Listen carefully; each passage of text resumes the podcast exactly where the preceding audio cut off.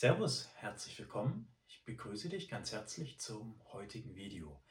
Heute geht es darum, was wir über den Sinn des Lebens aussagen können.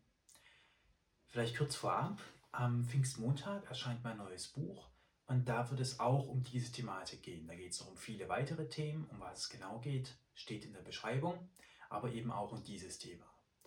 Doch steigen wir mal ein mit der Sinnfrage. Es gibt unterschiedliche Wege meines Erachtens, sich der Sinnfrage anzunähern. Zunächst möchte ich den Weg des Verstandes gehen. Also was können wir denn aus rationaler Sicht über die Sinnfrage aussagen?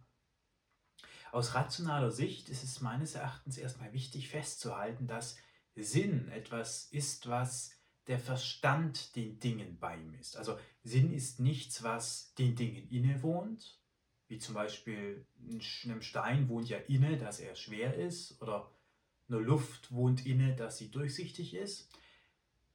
Der Sinn von Dingen jedoch entsteht erst, wenn der Verstand die Dinge in ein Sinnkonzept einordnet. Also, kleines Beispiel. Zähneputzen ist sinnvoll, weil die Zähne danach sauber sind.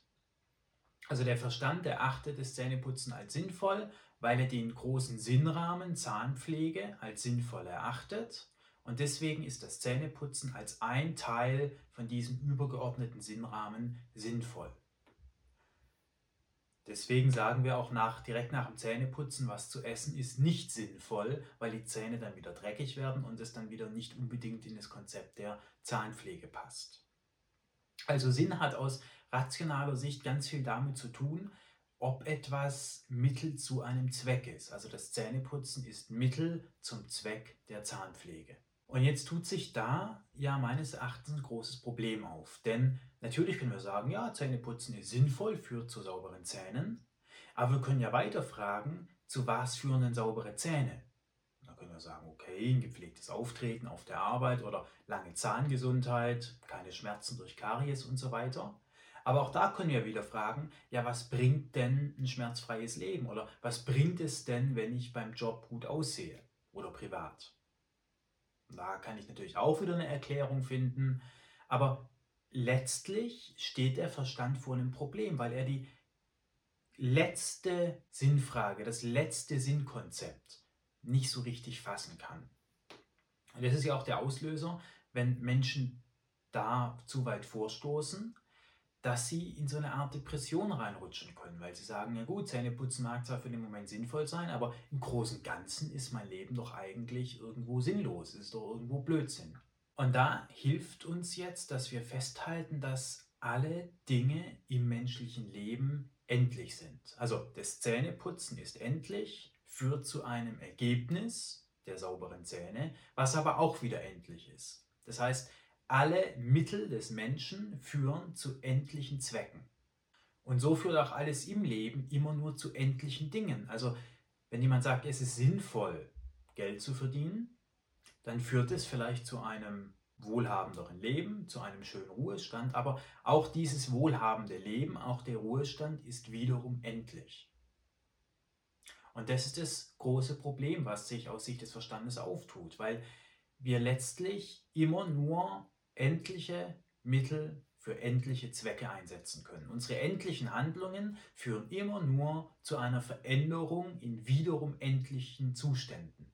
Das Zähneputzen tangiert eben nicht die Ewigkeit, sondern nur den ebenfalls endlichen Zustand der sauberen Zähne.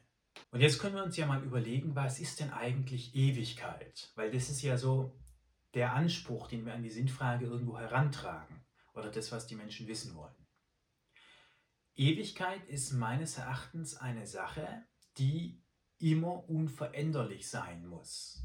Denn wenn sie veränderbar wäre, das heißt, wenn eine Handlung in der Endlichkeit die Ewigkeit verändern könnte, dann wäre die Ewigkeit nicht mehr ewig, weil sie ja von einer endlichen Handlung abhängen würde und wäre somit auch endlich. Also endliche Handlungen, Endlichkeiten können immer nur jeweils Einfluss auf wiederum endliche Zustände, auf endliche Dinge nehmen. Denn wenn ich mit meinem endlichen Leben wirklich etwas an der Ewigkeit ändern könnte, dann wäre die Ewigkeit nicht mehr ewig, sondern wandelbar und abhängig von der Endlichkeit. Das heißt, die Ewigkeit ist zu jedem Zeitpunkt und auch außerhalb der Zeit immer gleich. Wie sie ist, ist ein Thema von einem anderen Video, aber Ewigkeit ist immer unveränderlich, denn sonst wäre sie nicht ewig. Das heißt aber auch, dass alle meine Handlungen aus rationaler Sicht sinnlos sind, letztendlich sinnlos. Ich kann natürlich diese Zwischensinne innerhalb des Lebens mit meinem Verstand festlegen und dann sind gewisse Handlungen sinnvoll und nicht sinnvoll. Aber vom höchsten Standpunkt aus gesehen kann keine Handlung in meinem Leben sinnvoll sein, weil nichts eine Auswirkung auf die Ewigkeit hat. Die Ewigkeit ist jetzt schon so, wie sie immer war und immer sein wird.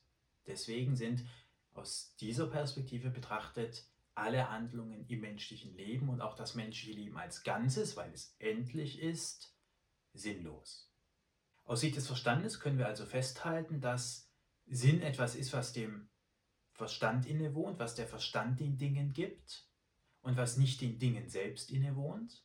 Wir können endliche Zwischensinne aufstellen, wie die Olympischen Spiele gewinnen, ein guter Vater sein, eine gute Mutter sein, Geld verdienen, saubere Zähne haben oder was auch immer. Und davon abgeleitet ist dann eben das Geld anlegen sinnvoll, das Geld rauswerfen nicht sinnvoll, das Zähneputzen sinnvoll, die Süßigkeiten essen nicht sinnvoll.